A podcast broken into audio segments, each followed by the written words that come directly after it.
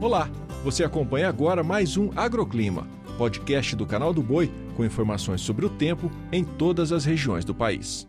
Olá, sou Julia Marques e trago os destaques da previsão do tempo desta sexta-feira.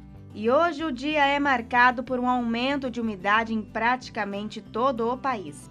E eu começo pelo Sudeste. Uma baixa pressão atmosférica aliada com a passagem da frente fria se forma na costa em São Paulo, intensificando a chuva e os temporais no Vale do Ribeira. E a condição é de muita chuva, com acumulados altos, risco de trovoadas, ventania e grandes riscos de alagamento. E para os gaúchos, o tempo firme já retorna no centro e sul do Rio Grande do Sul, mas a chuva aumenta e persiste em Santa Catarina.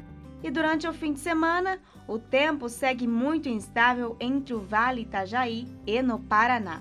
No centro-oeste, a chuva aumenta no estado do Mato Grosso do Sul por conta do calor, aumento da umidade e circulação dos ventos. E atenção, há risco de trovoadas fortes com granizo e ventania. E no final de semana, a situação vai mudar pois teremos a presença de formação de uma nova zona de convergência do Atlântico Sul. Já no leste da Bahia, na região nordeste, a chuva começa a diminuir gradativamente, mas temporais ainda são previstos entre o norte do Pará até o Ceará. Nas demais áreas, tem chuvas irregulares e passageiras.